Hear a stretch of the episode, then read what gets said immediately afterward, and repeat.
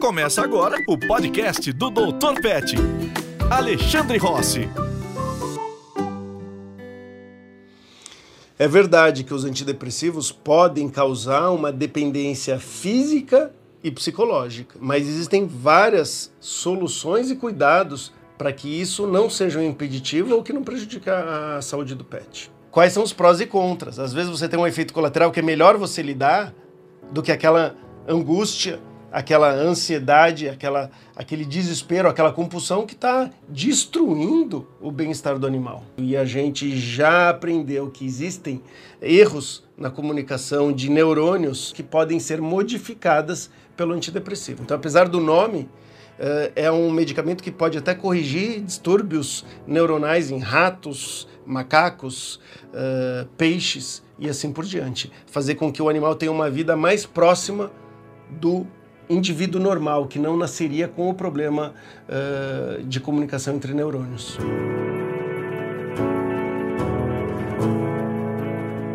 A gente conversou hoje sobre antidepressivos para pets. Muitas pessoas elas são completamente contra, outras desconhecem e tem alguns poucos uh, que acreditam e que conhecem o efeito.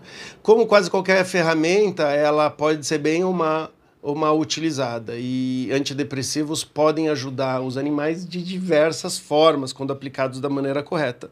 Tá? Normalmente para corrigir um desequilíbrio dos neurotransmissores cerebrais e eles podem ser utilizados para ansiedade de separação, para agressividade, uh, para problemas compulsivos, para medo de fogos e, e, trovões. Então tem várias utilizações, várias utilidades para serem feitos, mas junto com isso vem uma análise cuidadosa, multidisciplinar para saber se é o tratamento recomendado, por quanto tempo, a dose e tudo mais. Uh, a gente discutiu bastante sobre esse assunto, então a gente convida você a continuar aqui nos ouvindo para poder ter uma ideia melhor e ajudar a combater o preconceito. O preconceito ele é um conceito que não é a realidade então, quando a gente estuda e entende melhor, a gente vai conseguir fazer um julgamento melhor sobre aquela ferramenta. E é isso que a gente espera. Então vamos lá, bom, primeiro, né, a gente teve essa ideia assim, porque até dentro da nossa equipe de adestradores, a gente às vezes pensa, meu, será que eu daria? Será que não é melhor a gente tratar primeiro com treino? Em que ponto que a gente vai realmente dar um antidepressivo? Então, do nosso lado, a gente sabia que, que existia. Mas a gente queria saber de vocês. Será que vocês conheciam? Então a gente foi lá no Instagram do Alê e perguntou exatamente o que ele falou. O que mais te deixa com o pé atrás de dar antidepressivo pro pet? A gente recebeu mais ou menos 300 respostas. E aí a gente fez, né, um gráficozinho com as principais respostas. E ganhou entre primeiro e segundo lugar empatado, 45 e 44, viciar o pet e efeitos colaterais. Esses efeitos colaterais mais relacionados à saúde. E em terceiro, mudar o comportamento do pet. Seria mais ou menos um efeito colateral psicológico. A maioria das pessoas aqui fala de, do pet ficar sonolento, deixar de ser espoleta, é uma preocupação, né? Vai, o meu cachorro vai parar de fazer traquinagem. Vai ficar dopado, dopado não vai exatamente. querer fazer nada e tal. Né? Exatamente. Né? Aí depois a gente tem esse quadrinho aqui, quarto lugar, não conheciam, as pessoas falaram, como assim? Eu nunca ouvi falar, nem sabia que podia dar. Aí aqui o próximo, preferem mudar a rotina, então várias pessoas, ah, eu prefiro dar mais amor, mais carinho, apareceu bastante. E talvez dar mais passeio, se for o caso, né? Descobrir o que está acontecendo para ver se rola de outra forma. O próximo é dúvida no diagnóstico. Eu fiquei muito é, interessada por isso. Assim, como que eu vou saber? O veterinário falou, eu tenho depressão, tem que dar antidepressivo. Como que eu vou confiar nesse diagnóstico? Será que realmente é, Deveria dar? Tem gente, é, não vou perguntar, né? A pessoa fala, não tô tendo motivação para uma coisa, não tô tendo motivação, não gosto de uma coisa, tô deprê e tal. O cachorro, como que ele vai falar isso? Exatamente. Como que, e também, voltando rapidamente nos efeitos, como que o meu cachorro vai falar que tá passando mal? Tipo, tem uma pessoa que falou assim, eu tomei, fiquei super mal. Como que eu vou saber? Como que o meu cachorro vai me avisar que ele ficou mal?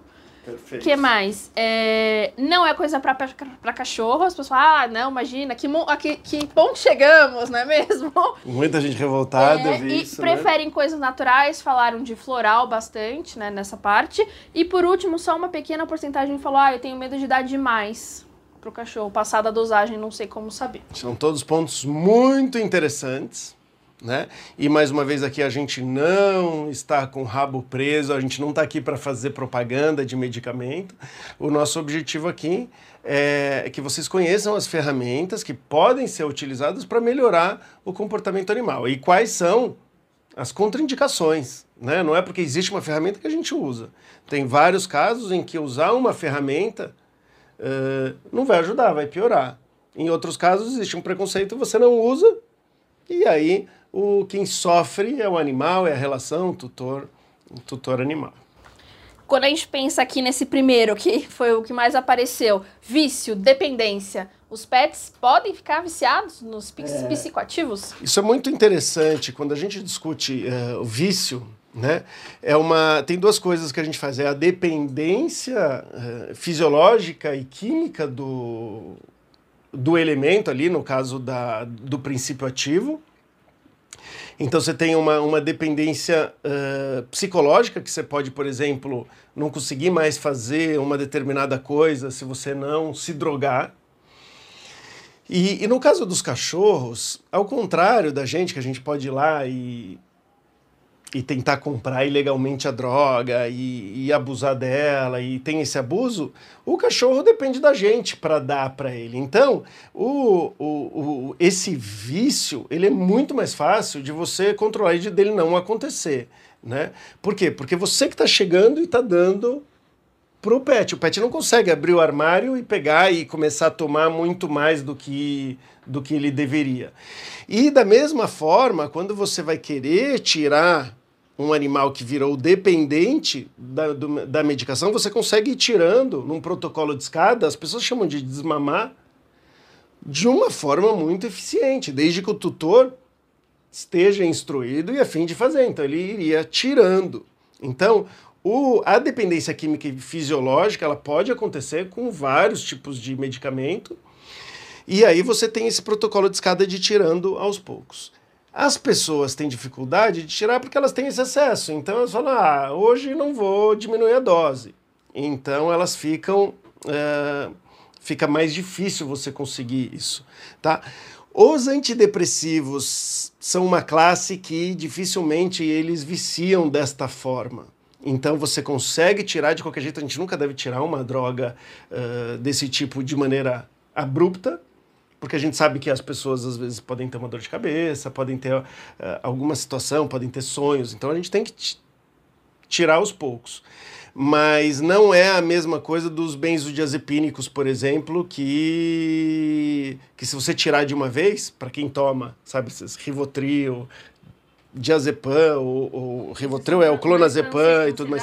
É, os que são tarja preta, eles acabam viciando mais os seres humanos. Nos cachorros, às vezes, se usa esses. Agora é o seguinte, para uma pessoa que, que ou para um animal que toma altas doses, que geralmente não casa, uma pessoa que está tendo um abuso, se você tira de uma vez, você pode ter até convulsão. Então esse protocolo de escada não é brincadeira não, tem que se fazer.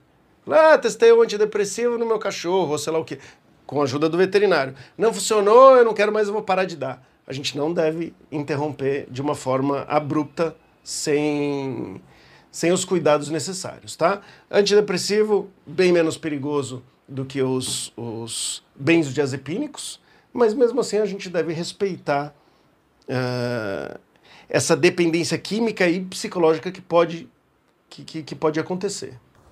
Interessante falar que quando eu tava pesquisando, eu também achei, a gente achou uma pesquisa que quase foi parecida com, com o que rolou no seu Instagram, né? É uma pesquisa da Universidade de Davis, da Califórnia, em Davis, e o principal realmente era o vício. Mas o que eles descobriram, uma coisa interessante, que a maioria dos tutores que tomavam se sentiam mais confortáveis em dar para os pets. Então, é, tem, a maioria foi, ok, é, é a dependência que mais me incomoda, que me dá medo, mas quem tomava não, tudo bem, eu tomo, eu sei que faz que tem um ponto que faz bem, então o meu cachorro também pode tomar. Então achei muito interessante. Muito interessante e é uma coisa que quando é recomendado realmente facilita o entendimento ali da, da, da pessoa, porque existe um preconceito muito grande.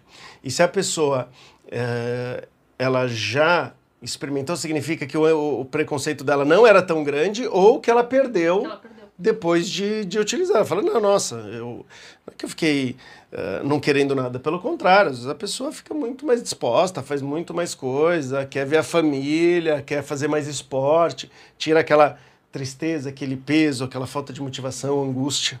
Né? E aí tem a outra parte também, que tem alguns dados que mostram que tem gente que usa os animais para pegar remédio para eles mesmos. Então, os Estados Unidos já está de olho nisso. É, o, é, esses remédios, quanto mais ali perto da tarja preta a uhum. gente tá, normalmente mais os seres humanos se viciam. E, e aí eles podem usar o médico veterinário, podem enganar o médico veterinário falando que estão dando pro, pro, pro cachorro e aí eles pegam para eles. Ou eles tomam o mesmo remédio do que o cachorro, acaba deles, toma, e aí o médico que está fazendo a receita, ele perde um pouco o controle de quanto a pessoa de fato está tomando. E algumas pessoas, elas vão mentir para o médico, né? Então esse é um cuidado muito grande que nós médicos veterinários temos que ter. E a gente recebe esse treinamento na faculdade. A gente fala: olha, ah, é? essa é uma droga de abuso do ser humano, então a responsabilidade nossa é muito grande de uh, procurar ter noção se isso pode estar acontecendo na casa da pessoa que está pedindo a, a, o auxílio que você recomendou um, antidepressivo ou um, no caso aí o benzodiazepínico. O benzodiazepínico é a maior droga de abuso, então não se compara em relação ao antidepressivo. E agora sobre os efeitos colaterais. Esse teve de coração, res, res, problema respiratório, fígado apareceu bastante. É uma coisa que, que eu me questiono, assim. Como que, né, como que a gente sabe, que na verdade não como a gente sabe, mas a gente sabe que toda droga tem efeito colateral. Isso não tem o que fazer, infelizmente. Mas assim, como que a gente, como que o veterinário vai escolher qual que é o melhor pro nosso cachorro e como que a gente como tutor pode ficar de olho para avisar, assim, avisar, sabe? Sim.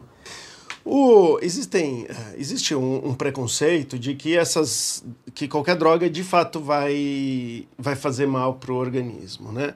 O que Não, meu preconceito, gente, eu também tenho. Tem, né? Acabei que, de falar. Que, que, isso, que as, que as drogas vão fazer mal pro, uh, pro organismo. Isso não é necessariamente verdade. O, a melhor forma da gente enxergar, na minha opinião, é, é ver os prós e contras. Então você, quando você fala, por exemplo, uh, as drogas elas elas são metabolizadas de uma forma geral no fígado e são filtradas no rim. Então são dois órgãos que a gente presta muita atenção quando você está colocando alguma coisa química, porque pode dar mais trabalho para esses órgãos e dependendo da dosagem pode trazer uh, algum malefício. Mas o que não se discute muitas vezes é do sistema geral, incluindo esses órgãos, o que, que uma depressão, o que, que uma compulsão, o que uma né, no caso do ser humano que a gente consegue falar uma angústia e no caso do cachorro é um a gente pode falar, por exemplo, de um cachorro que ele fica com taquicardia, ou seja, o coração fica batendo muito forte, ele fica salivando sem parar, ele fica é, muito estressado quando o tutor não volta. E o, o, o corpo do cachorro, assim como o nosso, ele produz várias substâncias que também prejudicam os, os, órgãos que acabam com o sistema imunológico e tudo mais. Então, se a gente for falar assim, por exemplo, de, de, de cortisol super alto, batimento cardíaco super alto, pressão arterial super alta, uh, você está causando muitos danos. Então, a pergunta é custo-benefício. Então, assim, eu vou dar um pouquinho mais de trabalho para o animal dando essa medicação? Sim, mas eu posso tirar uh, uma situação em que o animal está se prejudicando ainda mais. Então, na melhor dos mundos é uma rotina, um comportamento, tudo adequado, uma genética boa, tal, esse seria o melhor. Quando você tem um problema, a gente tem que avaliar quais são as soluções viáveis e custo-benefício delas. Então a pergunta é: vai ser mais saudável para o meu animal receber essa medicação? Se for, ela deve ser levada em consideração. Vai ser mais saudável, vai melhorar o bem-estar dele, ele vai viver mais. Opa, né? A gente sabe hoje que muitos animais eles se estressam, inclusive ficam com pelos mais brancos. Teve uma pesquisa que, que, que, que relacionou que o animal ele passa mais estresse, ele envelhece mais rápido. E o estresse pode ser combatido de diversas formas. Né? Então a gente pode ter mais de um cachorro se ele se dá bem com o outro, ele pode ter mais atividade física e exercício, e muitas vezes ele pode envelhecer menos com auxílio de um ansiolítico ou de um antidepressivo. E às vezes tem um efeito muito louco, que é o seguinte: a pessoa às vezes não consegue colocar ele numa rotina que seria mais saudável por causa do estresse. Então ela não vai conseguir, por exemplo, levar o cachorro para um daycare, que é uma creche de cachorro, que o cachorro vai poder brincar com os outros cachorros e tudo mais e tal, porque ele é ansioso demais. E, e ele não consegue ficar lá. A partir do momento que você consegue controlar essa ansiedade, às vezes você consegue colocar o cachorro numa rotina e muitas vezes depois retirar até a medicação. Exatamente a mesma coisa com a pessoa. Né? Então tem a pessoa que não sai da cama, e, ah, mas por que você não vai fazer exercício? Por que você não vai fazer isso? Por que você não vai fazer aquilo tal? E é muito difícil para ela. Então tem psiquiatras que vão ajudar também de forma medicamentosa e depois experimentar tirar ou não. Mas a pessoa ficar comendo sem parar, na cama, sem fazer exercício, sem nada, não está prejudicando o fígado e o rim dela? Claro que está. E não só o rim, o fígado. Tudo, né? Como que a gente pode fazer só para verificar o que, que, está acontecendo? Né? Então, existem hoje muitos exames para fazer a avaliação hepática do fígado, a avaliação renal e outros parâmetros. Então, você consegue ver eh, se você teve algum prejuízo nesses órgãos. Né? E é muito interessante que, quando a gente fala dos antidepressivos, você não encontra prejuízo. E tanto que é muito comum para seres humanos, e acho que muitos podem conversar aí, que o psiquiatra não pede esses exames. Normalmente o veterinário ele é mais cuidadoso.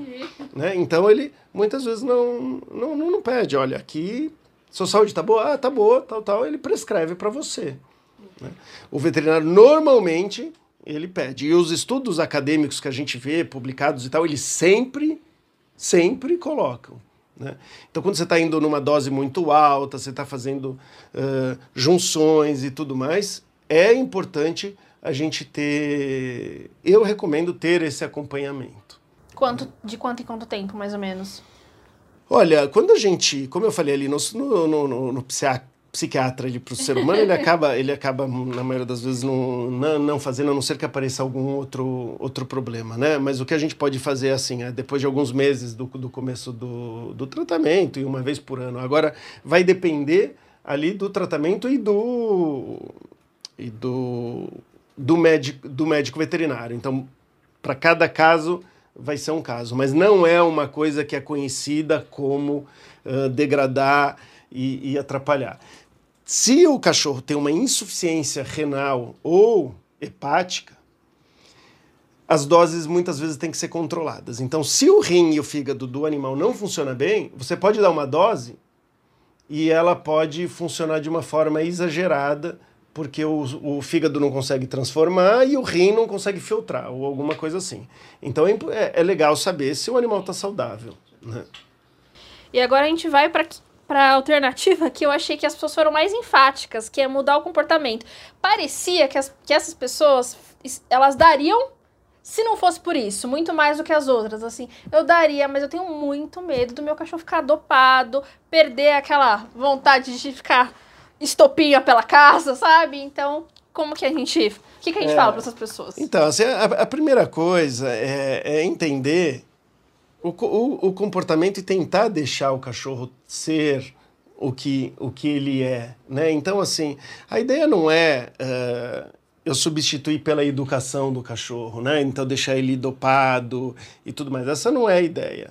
E agora, muitas vezes o comportamento do cachorro é justamente o que você quer mudar, mas é um comportamento que causa angústia, um, comportamento que causa uma separação entre tutor e, e, e cachorro que atrapalha a vida dele. Né? Então, olhando de uma, de uma forma geral, uh, o antidepressivo ele tem o objetivo de mudar o comportamento do cachorro. Essa mudança de comportamento, a gente não consegue perguntar para o cachorro, e aí, você está mais feliz? Ele não vai conseguir falar com palavras, mas a gente vai conseguir ver prazeres de outras formas. Então, uh, eles fazem até com peixe. Tá? Até peixe. Tem linhagens de peixe que tem problemas nos transmissores cerebrais feitos para se estudar antidepressivo e você coloca no aquário, no, na água o antidepressivo e você nota o, o, a mudança de comportamento. Tá? Uh, eu até tomei um susto, porque eu sabia de ratinho, macaco, mas eu não sabia ali do, dos peixes também, né? Então, o que que a gente, o que que a gente faz? Então, por exemplo, é um cachorro que você sai de casa e ele fica tremendo, babando, passando mal, e, e você começou uma terapia medicamentosa. Agora ele não fica mais assim, ele fica dormindo. Aí você fala, bom, dormindo versus babando tal, eu anulei. Eu, parece que eu tirei o sofrimento, não, não coloquei nada, nada de bom. Aí você faz um enriquecimento pela casa, coloca petiscos e tal, e tal, e tal. Aí você vê que o cachorro, você saiu de casa e ele continua procurando as coisas, tá com o rabão, tá com o rabão para cima, tá bem. Ou ele tá dormindo e quando você chega, ele ele tá desperto, ele vive a vida dele. Então a gente pensa num todo e a gente tem que analisar. Por isso até que eu estudei psicologia positiva, que estuda justamente maneiras de identificar momentos felizes, alegres, importantes para uh, os organismos. Então a gente quer melhorar a qualidade de vida do cachorro, tirando o que é muito ruim e aumentando, uh, aumentando o que é bom. Né? O tirar que é ruim já já é legal, já, já é legal. Se a gente consegue evitar o sofrimento muito extenso por muito tempo, muito forte, já é ótimo. Agora, a gente não deve deixar esse vácuo, a gente deve tentar sempre colocar coisas que a gente sabe que o animal vai, vai curtir, vai, vai se empolgar, vai então comer é gostoso, receber carinho é gostoso, passear é gostoso. Então, a gente já sabe várias atividades que eles adoram e a gente vai lendo no, no, nos cachorros, né? Quando, se, por exemplo, tenho um cachorro que eu senti que ele tá bem desanimadinho, tem que falar com o veterinário. Você acha que a pessoa tem que falar, tem que avisar esse, o que está acontecendo? É possível alterar a dose ou é mais nesse sentido de tentar estimular um cachorro que antes talvez não precisasse tanto, mas agora ele precisa? Sim, sim, sim. Então, a gente tem que uh, conhecer um pouquinho para saber qual que seria o comportamento natural do cachorro. Se a gente não sabe, a gente vai depender muito mais de outros especialistas, né? Inclusive adestrador, comportamentalista, veterinário e tudo mais. Por exemplo, pô, o meu gato fica se lambendo inteirinho todo dia. Parabéns, você tem um gato, né? é, o, o, meu cachorro ele fica lambendo a pata de uma forma compulsiva, sem parar e tal. Então, por exemplo, compulsão é uma das indicações para o antidepressivo. E você pode dar é, e até às vezes retirar. O que eles falam é o seguinte, né? Hoje, você tem uma compulsão, você deve lutar com todas as forças contra ela. Porque quanto mais ela ocorre, mais ela tem chance de acontecer. Então, se falar, ah, eu vou tentar exercício, eu vou tentar melhorar a vida, eu vou tentar tal. Tá? O protocolo é faz tudo, acaba com a compulsão, se for uma compulsão que está sendo.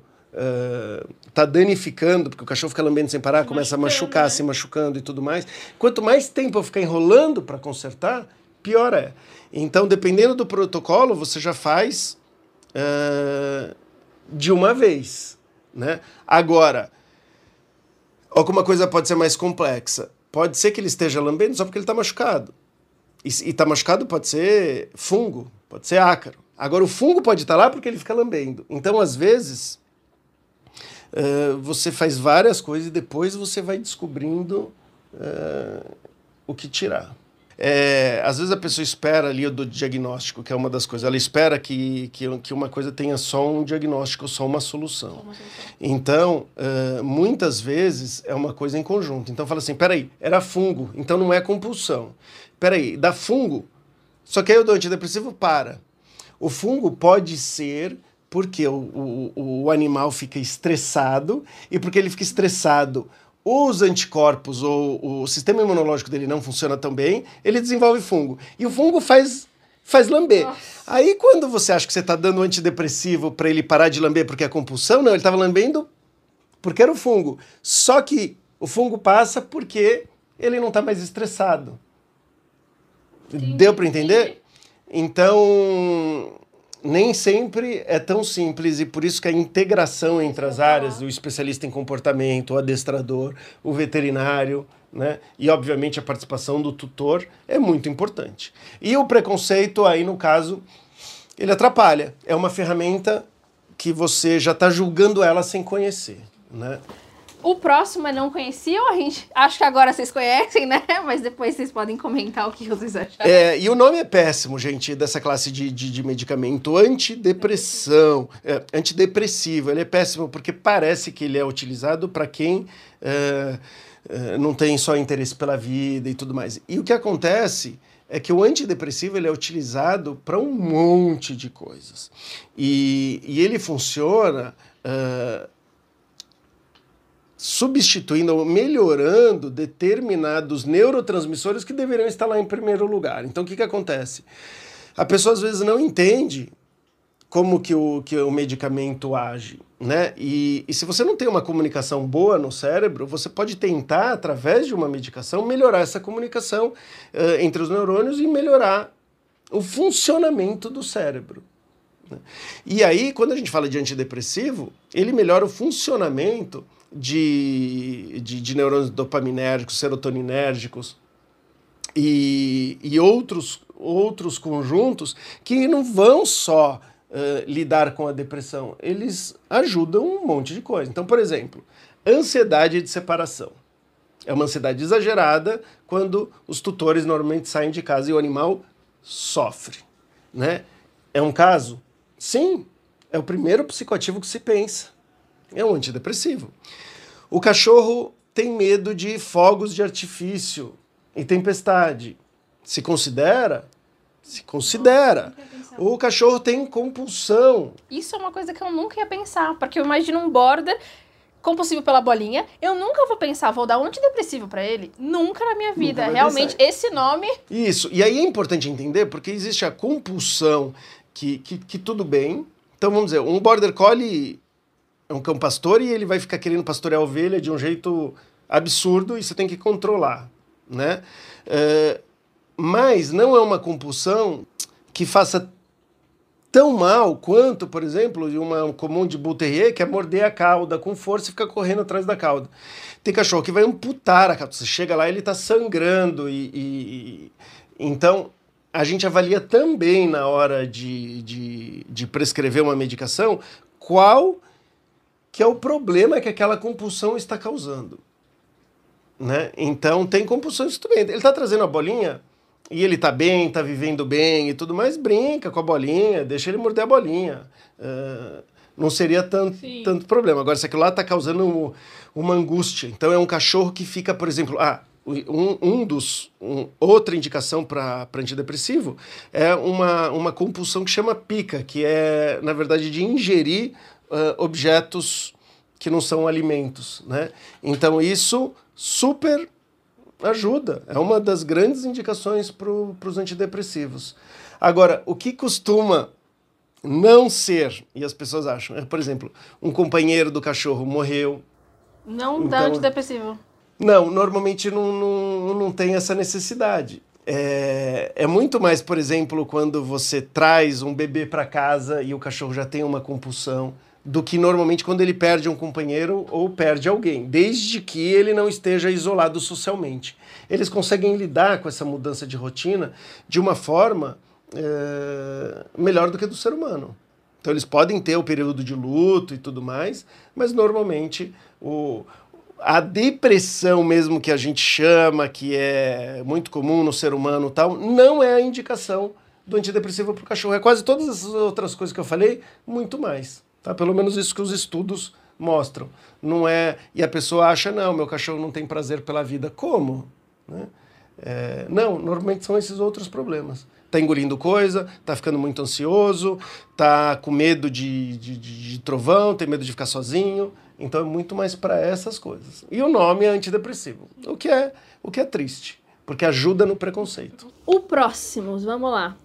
Preferem mudar a rotina? Preferem as pessoas falam, ah, eu preciso, é só dar mais amor e carinho ou vamos passear mais, né, brincar mais? O que, que você falaria para essas pessoas? Olha, uh, eu falaria que é isso mesmo.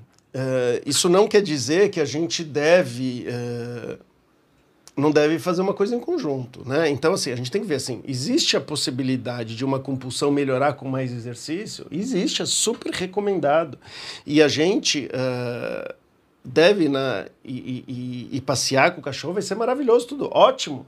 Uh, vamos fazer isso. Agora, dependendo do problema, você não quer uh, demorar para consertar. Então, você pode, às vezes, fazer as duas coisas juntas, tá fazendo exercício, tá, tá você pode tentar uh, tentar ir reduzindo, né? O médico veterinário vai ir reduzindo o, o antidepressivo. Você tem um cachorro que não consegue ficar sozinho e você descobre que que sua mãe, que você pode deixar na sua mãe e mudar a rotina e você vai ver a sua mãe e o cachorro não vai ficar sozinho quando você for lá e vai voltar e tal, você conseguiu através da rotina ajustar e era só esse o problema, pô, uh, maravilha. Então, só que muitas vezes isso não é suficiente ou a pessoa está impossibilitada de fazer, de, de fazer isso. Então a gente tem que olhar com muito cuidado quais são as opções viáveis, factíveis. Não adianta falar assim, ah, eu prefiro mudar o meu comportamento. E ela não muda. E ela não faz nada. E aí quem paga o pato, quem fica sofrendo. A pessoa se sente culpada, assim, ah, eu poderia dar mais coisas pro meu cachorro, mas ela não pode. Mas ao mesmo tempo ela também não quer dar o remédio. E aí no final ninguém ganha nada com isso, né? Exatamente, exatamente. Isso a gente sofre junto ali, porque a gente vê, não, eu não acho que é certo, o certo é passear. Então passeia, o bichinho tá sofrendo, né? Passeia, é, é, é melhor, porque é, você não, o, o, medicamento não é para você não cuidar bem do animal, não. O medicamento já é para quem cuida, quem faz todo o possível, né? E e tem gente, né? Tem gente, e aí quem tem depressão entende muito bem isso. A pessoa fala assim: Meu, você é bonito, você é sei lá o quê, por que, que você tá triste? Tem gente que tá muito pior do que você e tudo mais e tal. A pessoa ouvir aquilo, ela fica se sentindo pior. Então, esse, esse preconceito, ele, ele, é muito danoso. Seria a mesma coisa, né, que eu falava assim, se você for pensar que está faltando um mecanismo, não está funcionando bem o cérebro da pessoa, é uma coisa dos seus, seus olhos. Eu falo assim, seus olhos são tão bonitos, você é tão bonita, Samanta, por que, que você está usando óculos? Não usa óculos. Tem gente que tem olhos muito muito piores do que o seu e não usa óculos. Você fala, não, meu problema é que eu não foco, né? Eu não foco na minha na minha uh, na minha retina do jeito certo e, e, e essa lente faz com que essa comunicação, essa luz vai, vai refletir de um jeito certo. Então os neurônios da, de algumas pessoas e de alguns animais, eles não funcionam da maneira uh, esperada. E quando você dá o medicamento, pode ser que você acerte e funcione. Quando a gente vai fazer no oculista, vai, você vê melhor com essa lente? Você vê, é na hora. Antidepressivo não é tão na hora. Então você dá, analisa como o animal está se sentindo, o que está acontecendo, tira, põe outro, vai lá e tal. É igualzinho que o oculista faz. Então faz né? parte né? do tratamento também ajustando. Super, super. Inclusive, quando a gente fala de outros psicoativos, existem, como a lente do oculista, que você pode ter miopia e ele põe uma lente de hipermetropia, e você vai falar, nossa, piorou muito. Ele fala, ah, não, então você tem miopia. Uh, existem medicamentos que vão fazer um efeito contrário dependendo do cérebro. Então, ah, não, eu só vou dar no ano novo quando eu for viajar.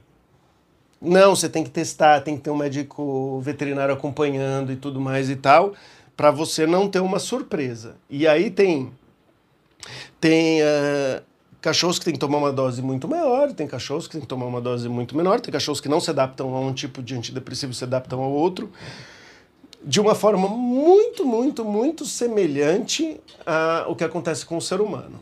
Tá? No caso dos benzodiazepínicos, a gente chamou efeito paradoxal, que é o efeito contrário, ele é mais visto no ser humano em crianças e em idosos. Então eles se parecem mais nessa outra classe com, com, com humanos, crianças ou idosos. Né? Vamos lá. É, não é coisa de pet, eu acho que já falou um pouquinho é sobre o preconceito mesmo, né? Sim, sim. O, o, a gente sabe que, que atua sobre neurônios. E esses neurônios, eles estão em grande parte dos, dos animais e em todos os mamíferos, todos os... É quando a gente falou ali de peixe, né? Que não, né, nem mamífero é e, e eles têm eles têm neurônios se comunicando. Então, o que, que acontece? Quando você tem neurônios, neurônios se comunicando, essa comunicação ela pode estar uh, tá errada. Né? Então, você tem uma dor crônica, por exemplo. Às vezes tem um neurônio que está comunicando um, um, uma dor.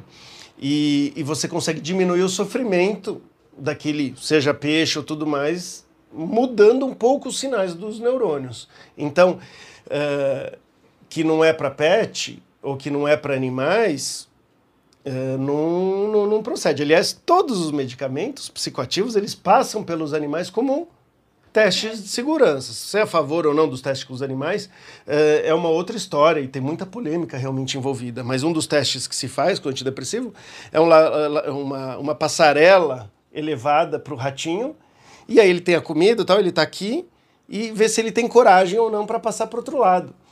E, e aí eles pegam é, ratinhos, linhagem ratinho muito medrosos, que eles nunca saem dessa casinha, mesmo tendo um mundo inteiro cheio de comidas, fêmea pro, pro ratinho, tudo, mas ele não passa. Aí ele é medicado, ele se comporta como um, um rato uh, normal. Ele vai passar pela passarinha e vai ter a vidinha dele. Então, nesse sentido, eu até achava que assim, ah, não, os pés, tudo bem, eu, eu não sou contra dar remédio, não, não faço parte das pessoas que têm esse preconceito. Mas na minha cabeça tinha mais a ver com. A gente trouxe eles para o ambiente doméstico e, na verdade, a gente que causou esses problemas, mas um peixe a gente não causou.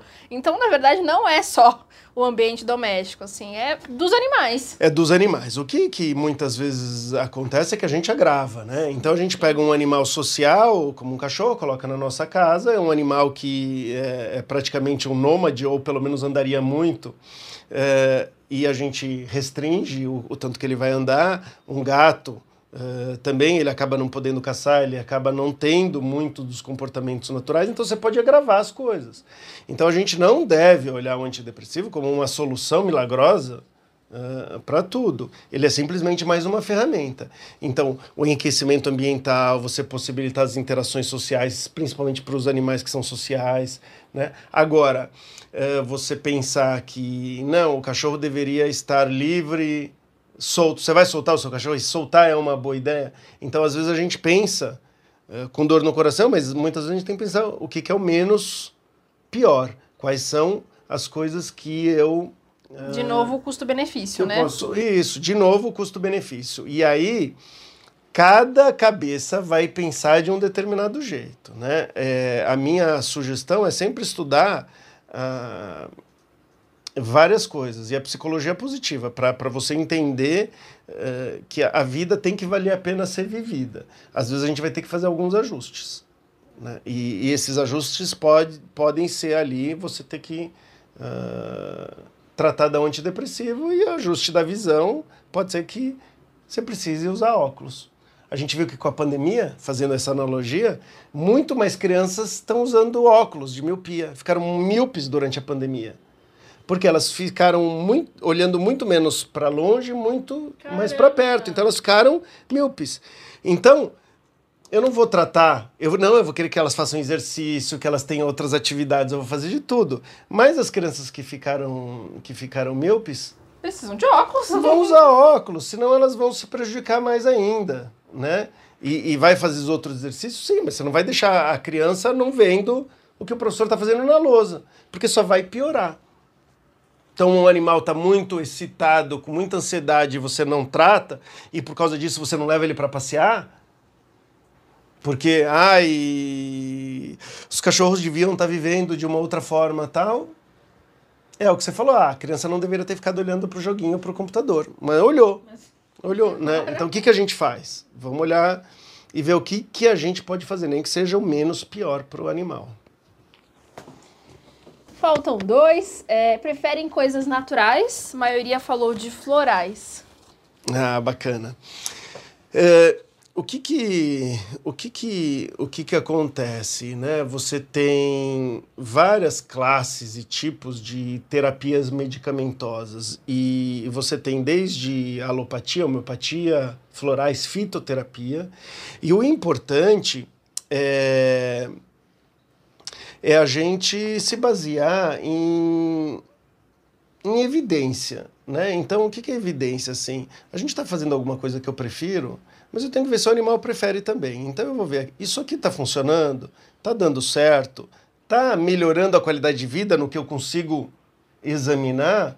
Se tiver, ótimo.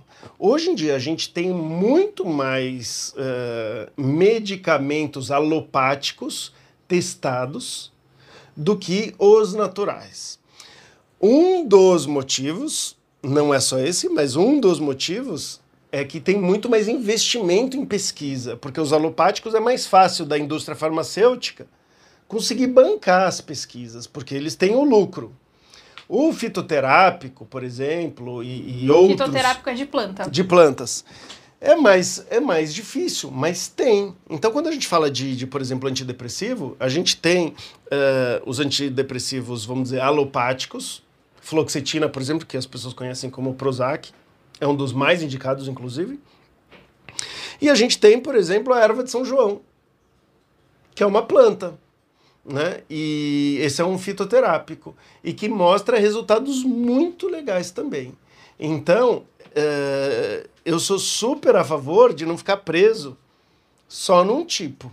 Né? Do mesmo jeito que eu falei do exercício, de, de ter uma vida mais plena e tudo mais, a gente não deve ter preconceito às outras coisas. Agora a gente tem que entender que alguns são mais estudados, outros são menos, alguns mostram resultados mais eficientes, mas às vezes resultados mais eficientes, eficientes, às vezes eles vêm com mais efeitos colaterais.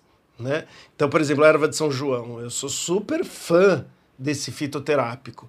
Mas é importante entender que ele também vai ter, não é porque é planta, que não tem efeitos colaterais ou adversos tudo mais. Então, por exemplo, a erva de São João, entre outras coisas, pode aumentar a fotossensibilidade do animal. Então, o cachorro pode ter algum problema se ele ficar tomando sol e tomar essa erva de São João.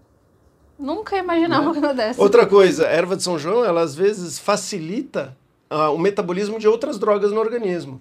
Então, quando você uh, fornece para o cachorro erva de São João e ele tem alguns outros tratamentos, às vezes tem que ter ajuste na dose. E isso acontece com o ser humano também, inclusive com a pílula.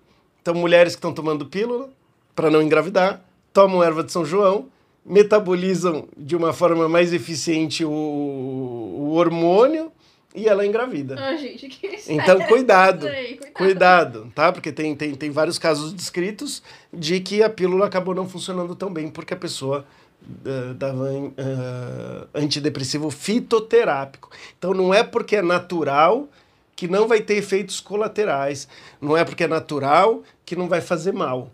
Né? Agora, uh, tem fitoterápicos maravilhosos, maravilhosos que infelizmente acabam não tendo a verba como os outros produtos têm para serem divulgados, para chegarem, para fazer a pesquisa e tudo mais.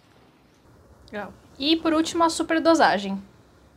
Superdosagem. É, eu falei um pouquinho ali do, do você saber que o organismo ele está funcionando bem para você não correr o risco de, de a dose ir aumentando, né? Então, se o fígado não está transformando, o rim não está filtrando, você pode acabar é, tendo que fazer ajustes para diminuir. O que, que é, é, é, é perigoso da superdosagem? Como o ser humano que vai estar tá controlando aquilo, vai depender do ser humano, né? Controlar, controlar aquilo. Agora eu falei assim, que os cachorros eles não vão lá abrir a prateleira, tomar mais e tudo mais. Então vai depender da gente. Mas acontece uma coisa que é o seguinte: para facilitar a administração dessas, desses medicamentos para os cachorros e até para os gatos, você faz em forma de, muitas vezes em forma de biscoitinho, em forma de petisco e tudo mais. Aí hum. já sabe o que pode acontecer. Sim. O cachorro vai lá e, como uma pessoa, ele pega o frasco, ele morde o frasco, cai o frasco, ele vai lá e aí ele toma uma super, ele acaba consumindo uma superdosagem. Então tomar muito cuidado quando a gente vai deixar esses medicamentos gostosos para o pet, porque aí acidentes têm mais chance de acontecer. Eu sou fã de deixar o medicamento mais gostoso para o pet, uh, mas só se eu tiver certeza absoluta que acidentes não vão acontecer. Porque, e eles acontecem. Então, na maioria das vezes, eu prefiro, principalmente para cachorro, você pega ali os comprimidos, pega um, uma daquelas pílulas que, que vendem que você põe dentro e o cachorro come, ou pasta de amendoim sem xilitol. Você põe um pouquinho, dá para ele, cachorro engole e, e acabou. Caso ele encontre, ele não vai. Caiu o negócio de fluoxetina, cartela no chão, ele vai lá mastigar um, ah, não, é, sem graça, e não quero. Agora já o biscoitinho caiu com fluoxetina em cima, ele pode, uh, ele pode ter uma superdosagem. No caso dos antidepressivos, uh, as superdosagens são muito raras, mas existe uma síndrome que chama síndrome serotoninérgica que pode matar tá? Ela é raríssima, mas se um cachorro sair comendo de uma maneira absurda uh, antidepressivo, essa é o maior risco que tem dessa síndrome serotoninérgica. Legal, Ali. Muito obrigada, gente. Foi, foi, muito legal esse papo. Sei, se foi longo, Nossa. mas o assunto, o assunto ele é bem polêmico e muito importante. Por quê? Porque essa ferramenta ajuda tem o potencial de ajudar muito. E no Brasil, as pessoas não conhecem. Tá? Fora do Brasil, como, como Estados Unidos e Inglaterra e tudo mais, já se, já se discute o abuso de Sim. quase qualquer coisa o médico veterinário já receita. Resolução para todos os problemas, o que não é legal também. Né? Espero que vocês tenham gostado aqui da nossa discussão e a gente quer o seu comentário. Se você puder nos mandar a sua opinião e outras perguntas, a gente ficaria muito agradecido. Você ouviu o podcast do Dr. Pet, Alexandre Rossi.